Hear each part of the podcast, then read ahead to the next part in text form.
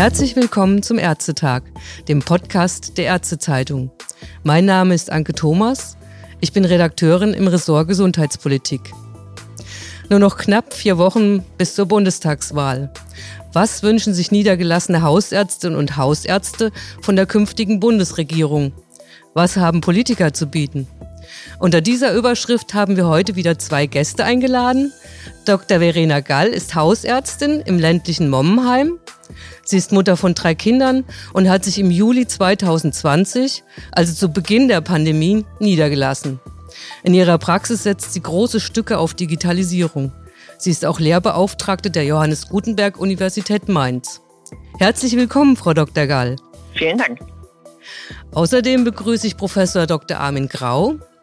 Er verfügt über 34 Jahre Berufserfahrung als Arzt, ist Chefarzt an der Neurologischen Klinik am Klinikum Ludwigshafen. Besonders engagiert ist er bei der Versorgung von Patienten, die einen Schlaganfall erlitten haben. In der Nachsorge nach einem Schlaganfall hat er zum Beispiel ein Projekt ins Leben gerufen, das eine intensivere Zusammenarbeit zwischen Hausärztinnen und Hausärzten und den Kliniken vorsieht. Die Ergebnisse werden mit der Regelversorgung verglichen. Professor Grau kandidiert für den Bundestag für die Grünen in Rheinland-Pfalz. Er möchte sich für eine Stärkung des Gesundheitswesens einsetzen. Herzlich willkommen, Professor Grau. Ja, vielen Dank für die Einladung. Ja, dann starten wir mal, Frau Dr. Gall. Was würden Sie sich von der neuen Bundesregierung bzw. von Herrn Professor Grau wünschen? Oh, das ist eine durchaus lange Liste. Mhm. Ich glaube, an allererster Stelle steht da aber durchaus die Anerkennung für die Leistungen der Hausärzte jetzt während der Pandemie. Nicht nur bei deren Bewältigung, sondern eben auch die zentrale Bedeutung der Hausärzte in der Versorgung der Bevölkerung. Ja, wir haben ja da immer die Fahne hochgehalten nicht geschlossen und neun von zehn Corona-Patienten neben der normalen Regelversorgung auch noch ambulant betreut. Und ähm, in der gesamten ja, Presselandschaft oder in der Wahrnehmung wurde immer nur der stationäre Sektor so hochgehalten. Aber was das für Herausforderungen an die Praxisorganisation waren und ähm, auch durchaus die Arbeitsbelastung von der schieren Anzahl der Patienten im ambulanten und gerade hausärztlichen Bereich, wurde da nicht so wahnsinnig viel nach außen getragen. Das würde ich mir nachträglich nochmal wünschen. Dass sie also ein bisschen mehr, mehr Anerkennung erhalten. Ja, dass also einfach der hausärztliche Bereich da auch einfach als Leistungsträger und absolute Stütze wahrgenommen und gewertschätzt wird. Mhm. Was sagen Sie, Herr Professor Grau, dazu? Ja, also ich kann das sehr gut nachvollziehen. Ähm, tatsächlich wurde in der Pandemie äh, sicherlich mehr über die Versorgung in den Krankenhäusern und auf den Intensivstationen insbesondere gesprochen. Und ich weiß aber auch aus persönlichen Kontakten und, und auch sonst aus der täglichen Arbeit, wie wichtig in der Pandemie gerade die Arbeit der Hausärzte war.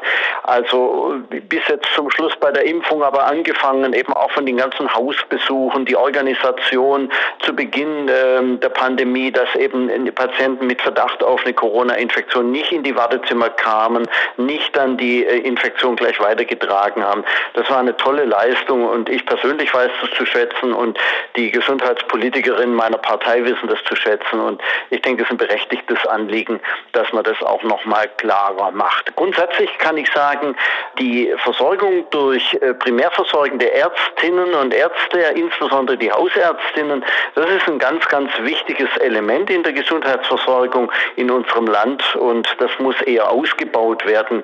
Nicht nur Wertschätzung, sondern auch tatsächlich weitere, weitere Förderung. Ich persönlich bin auch ein großer Befürworter der hausarztzentrierten Versorgung und denke, dass, dass diese, diese Politikbereiche sehr wichtig sind. Wie sehen Sie das, Frau Dr. Gall, hausarztzentrierte Versorgung? Würden Sie das befürworten?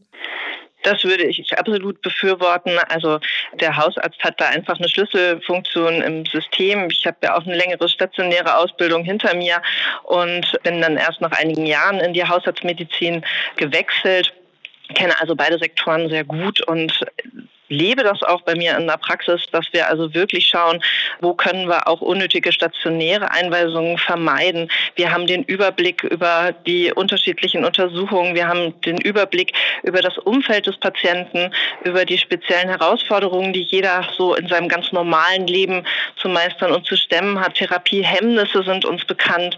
Wir haben einen guten Draht zu den Patienten, sodass wir dann eben auch in der Lage sind, durchaus auch kostendämpfend fürs Gesamtsystem da zu wirken. Und eine Stärkung der Hausarztmedizin halte ich auch für absolut vordringlich. Jetzt haben Sie ja gerade das Stichwort Kostendämpfung gesagt. Da zuckt ja eigentlich jeder zusammen. Herr Professor Grau, was meinen Sie? Also die Pandemie hat jetzt sehr viel Geld gekostet. Viele sagen auch, dass nach der Wahl und nach der neuen Regierungsbildung dann kostendämpfende Maßnahmen anstehen. Was glauben Sie? Wird es da zu Kostendämpfung kommen? Also ich bin gegen solche Überlegungen, halte sie auch nicht für erforderlich, muss ich sagen. Das war in den vergangenen Jahren, vor allem in den Nullerjahren und den 90er Jahren, eine ganz, ganz äh, starke Diskussion, Lohnnebenkosten als, als Stichwort. Und ich glaube, man hat die Diskussion auch damals gar nicht richtig geführt, in der richtigen Weise. Und ich denke, auch die Pandemie ist da jetzt für mich kein Grund, mit dieser Debatte äh, wieder anzufangen. Ich will, wenn ich ein bisschen ausholen darf, hier mal äh, zwei Seiten beleuchten. Was wir Grüne ja wollen, ist die Einnahmeseite der gesetzlichen Krankenversicherung zu sichern, und zwar durch die Einführung einer Bürgerversicherung. Das hat verschiedene Aspekte, nicht nur die Finanzaspekte, es hat auch die Gerechtigkeitsaspekt. Wir haben hier in Deutschland eine Besonderheit, die weltweit so ziemlich einmalig ist, diese Trennung in die gesetzliche und private Krankenversicherung, die halten wir für ungerecht und unsolidarisch. Die gesetzliche Krankenversicherung funktioniert nach dem Solidaritätsprinzip, die private Krankenversicherung nach dem individuellen Risikoprinzip. Und wir wollen mit der Bürgerversicherung hier für Gerechtigkeit und Solidarität sorgen und auch die Einnahmebasis, wir gingen ja gerade ein bisschen aus von der finanziellen Seite, die Einnahmebasis verbessern, indem wir nicht nur Löhne und Gehälter, sondern auch Kapitaleinnahmen einbeziehen in diese Bürgerversicherung und sie damit zukunftssicherer machen. Es wird immer gesagt, die Bürgerversicherung sei eine Einheitsversicherung. Das ist überhaupt nicht richtig. Das ist eine sehr vielfältige Versicherungsart, weil alle privaten gesetzlichen Krankenversicherungen sie anbieten können und sie unterschiedlich ausgestalten können. Wir wollen sie allmählich einführen und zunächst mal im ersten Schritt auch durchaus Verbesserungen und nicht Kosteneinsparungen machen. Und zwar Verbesserungen bei den Zuzahlungen, etwa bei Brillen- und Zahnersatz und Verbesserungen auch schaffen in dem sehr schwierigen, für viele Patienten dann schwierigen Basistarif in der, in der privaten Krankenversicherung. Also das wäre ja erstmal ähm, mehr Kosten für die Versicherten sicherlich schön. Ja, aber wir schaffen ja auch mhm. eine größere Finanzbasis damit. Und jetzt will ich zur Ausgabenseite kommen nochmal. Mhm. Wir denken, dass wir im Gesundheitswesen eine ganze Reihe von Effizienzreserven heben können. Und das betrifft eben gerade auch die Zusammenarbeit zwischen den Krankenhäusern und den niedergelassenen Ärzten. Ich bin jetzt jemand, der 34 Jahre im Krankenhaus arbeitet und ich denke, dass wir eine erhebliche Möglichkeit haben, durch bessere Zusammenarbeit dieser beiden Sektoren, so nennt man das ja in Deutschland eigentlich für sich schon eigentlich eine Besonderheit, nämlich ambulante Medizin und stationäre Medizin, dass wir hier durch eine bessere Zusammenarbeit eine Menge Kosten einsparen können. Eine ganze Reihe von Patienten, die heute im Krankenhaus stationär behandelt werden, könnten eigentlich ambulant und teilstationär behandelt werden. Das äh, kann ich einfach aus meiner persönlichen Erfahrung so sagen sagen und das bestätigen ja viele andere Kollegen auch. Und das sind enorme Effizienzreserven in unserem Gesundheitswesen durch eine bessere Organisation. Und zwar das neue Prinzip muss regionale Planung sein, nicht sektorale. Wir streben Gesundheitsregionen an und glauben, dass man dadurch auch eine Menge Geld sparen kann. Sodass ich also eine Debatte um Kostendämpfung, so wie sie in der Vergangenheit geführt worden ist, eigentlich wirklich vermeiden möchte und durch Reformen im Gesundheitswesen Gesundheitswesen. Einerseits auf der Finanzierungsseite, wie eingangs gesagt mit der Bürgerversicherung, und andererseits auf der Ausgabenseite eigentlich für Lösungen sorgen möchte. Wie sehen Sie das genau, Frau Dr. Gall? Ich wollte gerne einhaken an der Stelle, ja. genau. Ich habe das Programm, das Wahlprogramm der Grünen sehr aufmerksam in dem Bereich gelesen und was ich da ganz eindeutig vermisst habe, war ein klares Bekenntnis zur Hausarztmedizin, ja, was eine bessere Verzahnung von stationären und ambulanten Sektor angeht und dass da ein erhebliches Einsparpotenzial Potenzial liegt, da bin ich mit Ihnen absolut auf einer Linie. Das sehe ich ganz genauso. Was mich allerdings da sehr aufgekratzt hat, war das Thema Gesundheitszentren. Ich glaube, Sie sagen gemeinnützige Gesundheitszentren auf kommunaler Ebene. Das war irgendwie so ein sehr umfangreiches Wort im Wahlprogramm. Und Da steht aber nur ein einziges Mal das Wort Hausarzt etwas weiter oben bei der Stelle, wo steht, dass es nicht sein könnte, dass Hausärzte auf dem Land oder generell keinen Nachfolger finden.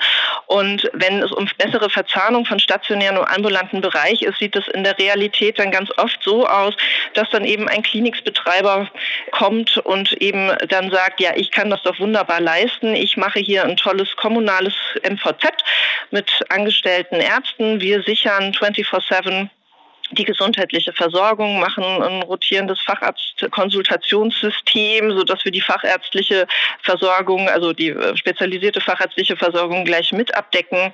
Und da sehe ich erhebliche Schwierigkeiten, ähm, gerade auch wenn es um das Thema, wie Sie so schön sagen, Solidarität und Gerechtigkeit geht, weil dann extrem viel privates Kapital damit hineinkommt und der Hausarzt ganz unten durchfällt. Und gerade auch beim Thema Nachwuchsgenerierung, letztlich sind wir ja auch als Hausärzte alles kleine Unternehmer, ob wir das wollen oder nicht. Und wie soll denn da eine Einzelperson äh, gegen so ein großes Konstrukt stehen können oder auch bestehen können?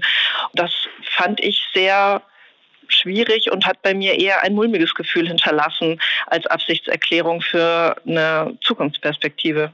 Hm. Das ist ja gut, dass ich dann vielleicht ein paar Klarstellungen hier treffen kann. Also ich denke, die Häufigkeit der Nennung von einzelner Begriffe ist ja vielleicht jetzt noch nicht so der entscheidende Indikator ähm, aus meiner Sicht. Aber was wir definitiv gar nicht wollen, weil Sie das jetzt so ein bisschen andeuten, ist eine Kommerzialisierung in der Medizin in gar keiner Weise. Ich hoffe, ich kann da nachher auch noch mal ein bisschen was sagen zum Krankenhauswesen, wo wir uns genau dagegen wenden. Wir möchten in gar keiner Weise haben, dass große Investoren etwa Praxen aufkaufen und regionale Versorgung sicherstellen. Genau das Gegenteil ist das, was wir wollen. Wir wollen aber das passiert, das, das passiert ja schon. Ja. aber, aber ich, ich sage Ihnen, ja, wir sind da dagegen. Das ist genau nicht unser Konzept. Da sehen wir ja ganz große Gefahren drin. Wir wollen, dass die funktionierende Praxen, vor allem im hausärztlichen Bereich, aber auch im fachärztlichen Bereich, enger mit den Krankenhäusern verzahnt werden, regional, dass es eine regionale Versorgungsplanung gibt statt der bisherigen getrennten ambulanten und stationären. Die Landeskrankenhauspläne müssen in Zukunft ganz anders aussehen. Sie müssen die ambulante Versorgung mit einbeziehen und vice versa die Planung der KV eben auch. Das muss sich aufeinander zubewegen und muss eine regionale gemeinsame Planung geben. Und da in so einem Konzept haben große Konzerne, die gewinnorientiert arbeiten, überhaupt keinen Platz. Das ist überhaupt nicht das, was wir wollen. Im Gegenteil, wir sehen, wenn Sie den Krankenhausteil unseres Programmes ansehen, wir wollen ja genau das eher zurückdrängen. Das ist nicht das, was wir wollen.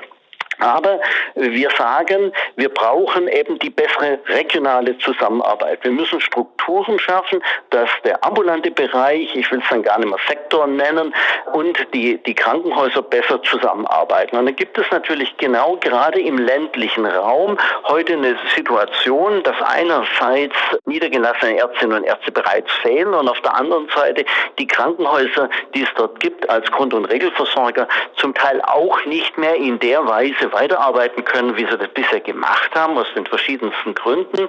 Und da macht es dann Sinn, einfach regionale Versorgungszentren aufzubauen, wo hier gemeinsam, wo die Krankenhäuser zum Teil ambulante Aufgaben übernehmen und traditionelle stationäre Aufgaben eher abgeben und an ein äh, spezialisierteres Krankenhaus dann abgeben. Das, das wäre ja dann doch so, dass Krankenhäuser sozusagen, haben Sie gesagt, eben ambulante Aufgaben übernehmen. Das ist ja das Schwierige, ne? diese Sektorengrenzen zu überwinden. Das wird ja schon so, ja. so lange drüber gesprochen und versucht. Also vor allem mal Gefühl, das, Ich habe auch ein Gefühl, woran ja. das scheitert. Ja? Am Ende scheitert das wie immer an der Emotion und zwar an der Emotion der Patienten. Ja, das ist etwas, äh, was ich hier in der Praxis fast jeden Tag erlebe, wenn Patienten zu mir neu kommen und wenn die aus großen Praxiseinheiten kommen, die sagen mir, da ist jeden Tag jemand anderes, wenn ich hinkomme. Es kennt mich keiner. Ich bin eine anonyme Nummer.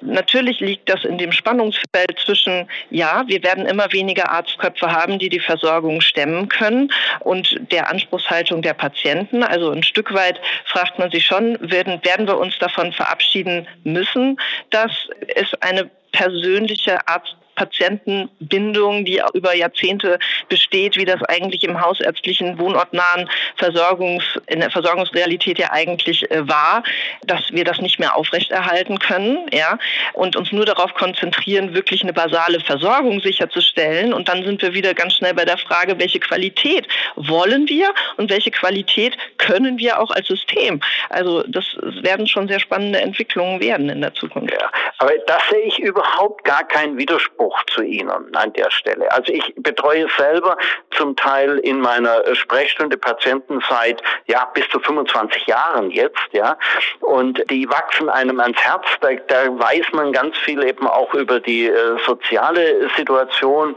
und das ist ein Wert an sich. Das ist eine ganz tolle und wichtige Sache. Und überall dort, wo eine enge hausärztliche Beziehung zu Patienten da ist, dann ist die wichtig und wir, wir, wir Grüne widersprechen denen in keiner Weise. Braucht das Fundament der ambulanten Versorgung ist die hausärztliche Versorgung. Das ist überhaupt gar keine Frage. An der Stelle, wo das ganze System ins Wackeln kommt, weil der ärztliche Nachwuchs fehlt, müssen, und das ist ja heute schon im Sozialgesetzbuch 5 drin, dazu braucht man zuerst mal gar keine Reform äh, an der Stelle, äh, können die Krankenhäuser und sollen sie sogar ambulante Aufgaben ja übernehmen. Und an der Stelle, denke ich, kommt man dann auch gar nicht umhin, dass man einfach in Zukunft mehr solche Gesundheitszentren entwickelt, wo das Krankenhaus einen Teil noch stationäre Versorgung übernimmt, aber dann auch in den ambulanten Bereich geht. Und wenn immer möglich, muss man dann aber natürlich dieses persönliche, die persönliche Beziehung zu, zu dem Patienten, zu der Patientin natürlich auch immer aufrechterhalten und eine gute, ja, eine Kontinuität in der ärztlichen Versorgung hinbekommen. Aber das Optimum ist ganz klar das, was Sie, was Sie sagen, dass man seine Patienten selber kennt als Hausärztin, als Hausarzt und über Jahre hinweg betreut. Überhaupt keine Frage. Ich würde jetzt gern da noch auch noch mal kurz einhaken. Sie sagten ja auch beide, also die Köpfe werden immer weniger, immer weniger Ärzte. Wie kann man die gewinnen? Wie sehen Sie das, Professor Grau, dass man also die, die Ärzte entlastet? Es gibt ja verschiedene Konzepte. Also es wird auch immer wieder diskutiert über Substitution, Delegation. Da wird impfen die Apotheker kommen ins Spiel oder Physician Assistant. Wie sehen Sie das? Wie könnte man Ärzte entlasten? Ja, also ich denke, es braucht eine Entlastung von Ärzten. Das macht schon Sinn. In anderen Ländern macht man das auch. Das ist auch eine Chance für andere Berufe, insbesondere die Pflegeberufe, natürlich sich weiterzuentwickeln. Und ich denke, wir haben ja auch schon äh, gute Modelle in der Richtung. Wir haben die Veras zum Beispiel, ja, die Versorgungsassistentin in der, in der Hausarztpraxis, die sich ja sehr bewähren, nach allem, was ich auch höre von den niedergelassenen Kollegen und äh, die etwa Hausbesuche übernehmen. Und äh, es ist eine, eine sinnvolle und richtige Entwicklung, wenn man zum Teil ärztliche Aufgaben auch delegiert und anderen Berufsgruppen hier Entwicklungschancen gibt. Ich will vielleicht die, die Frage auch noch mal ein bisschen grundsätzlicher äh, beantworten. Ich denke, den Fehler, den wir in Deutschland seit langem machen, ist, wir haben zu wenig Medizinstudienplätze. Da muss dringend was getan werden und ich finde, da muss der Bund auch durch Finanzmittel den Ländern äh, helfen. Wir brauchen eine Regionalisierung von Medizinstudienplätzen, wie das in einigen Bundesländern schon gemacht wird, um auch die Bindung an die Region, gerade dort, wo es dann fehlt, an, an ärztlichem Nachwuchs eben von Anfang an besser herzustellen. Wir haben in Rheinland-Pfalz eine Landarztquote eingeführt und das unterstütze ich im Prinzip auch. Das ist eine gute Sache, wenn sich äh, junge Medizinstudenten dann eben festlegen, dass sie dann zumindest mal zehn Jahre in eine dünner besiedelte Region geht, wo es eben an Ärzten fehlt. Wir haben Förderprogramme zur Versorgung durch den Hausarzt. Sie müssen weiter ausgebaut werden. Wir brauchen eine bessere Beratung der Kommunen, die ja MVZs auch gründen können. Und ja, wir müssen die, die Aus- und Weiterbildung auch der Berufsgruppen wie der Veras und so weiter dann auch weiter unterstützen. Wir haben verschiedene Konzepte, um dann den Ärztemangel auf dem Land eben ja, kleiner zu machen. Zweigpraxen, mobile Praxen, Bürgerbusse, die dann die, die Patienten in die Praxen bringen. Zum Teil kann auch Telemedizin helfen, darf man nicht überschätzen, aber zum Teil durchaus. Und ja, das sind wesentliche Konzepte einfach, die uns helfen müssen, den Nachwuchsmangel vor allem in ja. dünner besiedelten Regionen zu verbessern. Ja auszugleichen. Ja, Dr. Gall, das ist ja Ihr Thema, nehme ich an. Auch Sie, was sagen Sie dazu?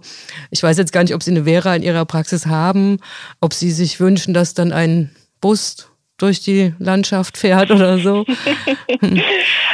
Also ich qualifiziere gerade eine meiner Mitarbeiterinnen zur Vera und dann noch weiter zur NEPA, weil ich das äh, durchaus auch sinnvoll, eine sinnvolle Ergänzung finde, gerade für Routinetätigkeiten wie regelmäßige Verbandswechsel oder Routinehausbesuche. Ich bin da aber ein ganz, eine ganz klare Verfechterin, dass das eingebettet sein muss in ein Gesamtkonzept, in dem der Arzt als das Zentrum agiert, ja, und man da eben auch ein System schaffen muss, dass der Patient eben auch regelmäßig beim Arzt ist, weil wir es eben auch immer wieder erleben, dass Patienten der nichtärztlichen Kraft eben doch nicht alles erzählen, ja, und dann die zunehmende Angina pectoris verschwiegen wird im DMP KHK und kaum sitzen sie vor einem, sagen sie, ach, Frau Doktor, ich habe jetzt irgendwie seit sechs Wochen zunehmend Luftnot, wenn ich die Treppe hochlaufe und so einen komischen Druck in der Brust. Ja?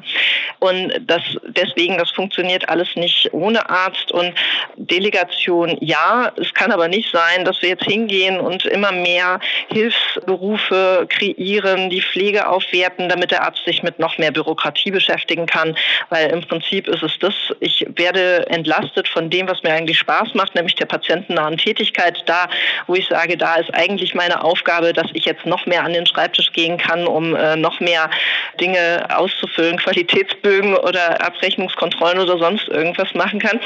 Das ist dann sicherlich eine Fehlentwicklung, die das Ganze nimmt. Und besonders kritisch sehe ich natürlich eine Substitution der Tätigkeit, wenn das eben dann über Betreiber als billige Arbeitskraft, als sozusagen Erstkontakt für den Patienten dient, der Arzt dann telemedizinisch irgendwo sitzt in der Klinik und sozusagen in Rufbereitschaft. Also da sehe ich durchaus die Gefahr, dass das, was eigentlich gut gedacht und wirklich auch sinnvoll eingesetzt werden kann, da aber auch missbräuchlich und nicht im Sinne einer guten Patientenversorgung kommen kann. Ja.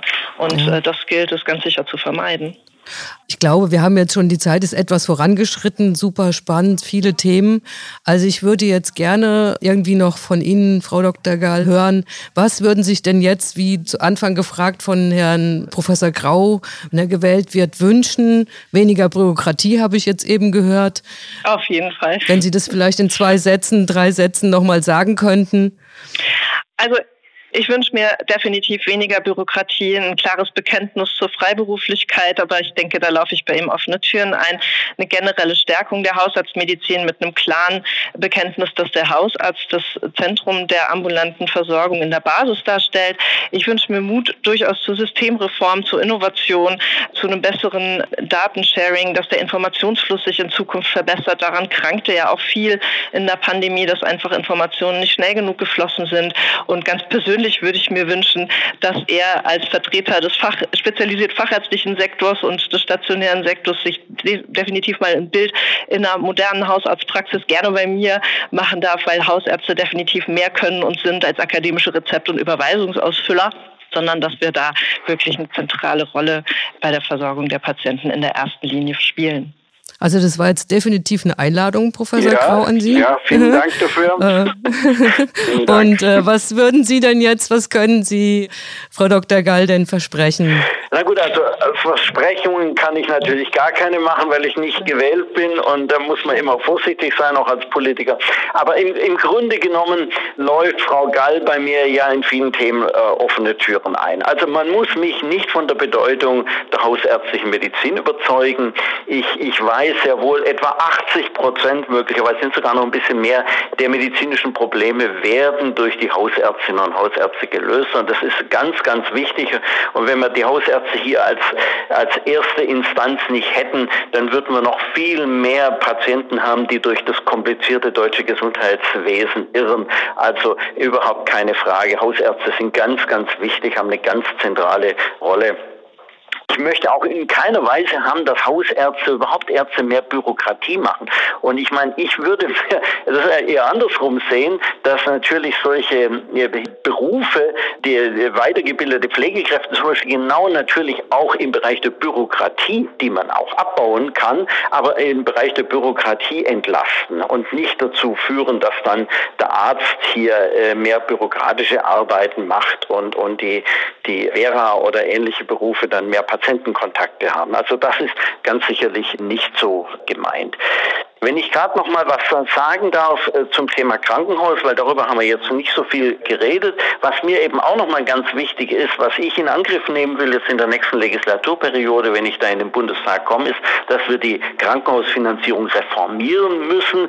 Wir haben vorher schon das Thema Kommerzialisierung im Gesundheitswesen angesprochen. Am stärksten sticht es ja heraus im Krankenhauswesen. Wir brauchen hier eine Reform der Krankenhausfinanzierung. Das DRG-System, so wie es angewandt wird in Deutschland, ist nicht sinnvoll und in diesem Bereich müssen wir wirklich reformieren. Wir müssen das bezahlen und zwar vorneweg bezahlen, was wir brauchen, um überhaupt leistungsfähig zu sein in den Krankenhäusern. Wir müssen die Vorhaltekosten vorneweg bezahlen und nicht am einzelnen Fall.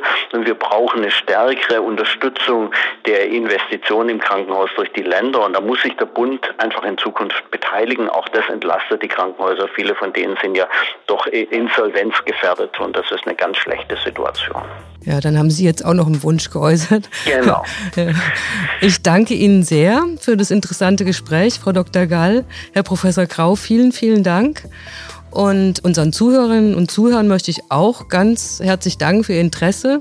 Bis zum nächsten Mal. Ja, vielen Dank für die Einladung. Dem schließe ich mich an. Ja. Vielen Dank für die Einladung.